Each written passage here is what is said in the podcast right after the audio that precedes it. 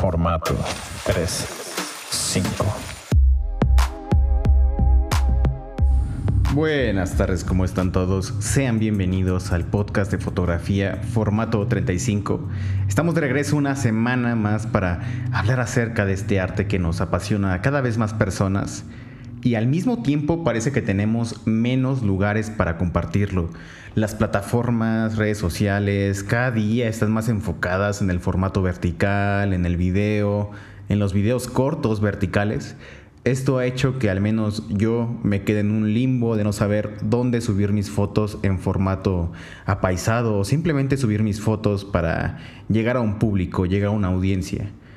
Pero antes de aventarnos de lleno con el tema tan depresivo del día de hoy, les quiero recordar que pueden seguir este podcast en Spotify, Apple Podcast, Google Podcast y también recordarles, ¿por qué no?, que nos pueden enviar un mensaje, una nota de voz con alguna duda, alguna mentada de madre que tengan por ahí para desahogarse, ¿no? Porque Instagram genera ese odio en la gente, genera las guerras del mundo. Pero bueno, vamos a hablar sobre todo hoy de los cambios que ha tenido Instagram en las últimas semanas. No sé si a ustedes ya les llegó esta actualización donde el feed ahora muestra en su mayoría Reels, este formato en un principio que llegó a competirle directamente a TikTok. Y no solo eso, sino que ahora ya no muestra a la gente que sigues. Prácticamente solo muestra contenido recomendado basado en un algoritmo y anuncios. Y aquí viene la cuestión para los que no hacemos reels ni video en vertical, en dónde deberíamos subir nuestras fotos, en qué, en qué plataforma, deberíamos ya no considerar Instagram como un portafolio. A mí se me ocurre que la mejor opción sería tener una página web propia, pero esto sirve más para el tema de portafolio y tal vez a nivel negocio y no tanto para subir fotos más casuales o que no se relacionan directamente con el trabajo que queremos vender. La otra opción es seguir usando Instagram como, como siempre, pero vamos a tener que olvidar la esperanza de subir seguidores y simplemente de subir audiencia de manera orgánica, a no ser que, que usemos los, los mencionados reels.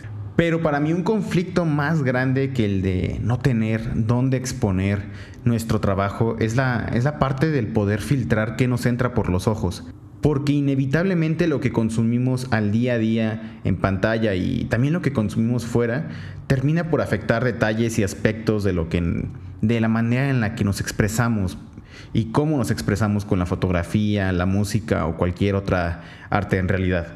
Y es que una forma que yo tenía de buscar inspiración para alguna foto o alguna forma de editar era ver el contenido de mis artistas favoritos en Instagram o descubrir a muchos otros nuevos artistas que me, que me salían en recomendados de vez en cuando, pero solo cuando yo escogía ver esa página de recomendados.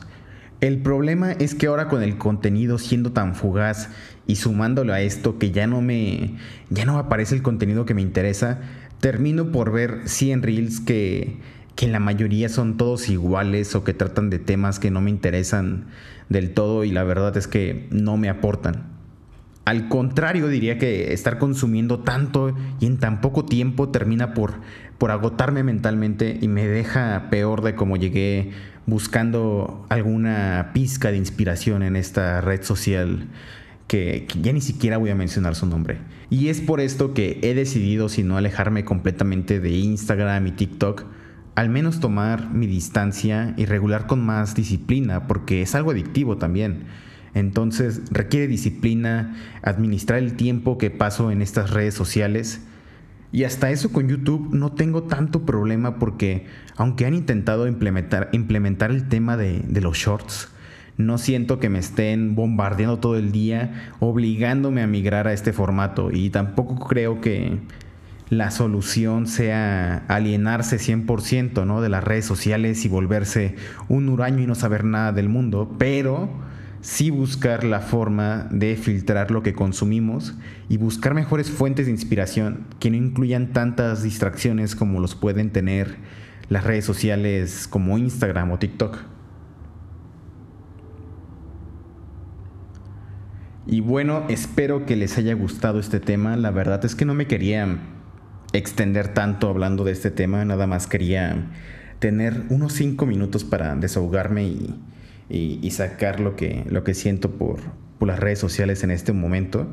Y esperemos que la próxima semana tengamos un, un episodio más positivo, eh, donde tiremos menos, menos odio a, a la vida y espero que tengan un bonito fin de semana. Nos estamos viendo la próxima semana en formato 35. Ya saben que lo pueden encontrar en cualquier plataforma de podcast. Ahí va a estar calientito todos los jueves y listo para su degustación.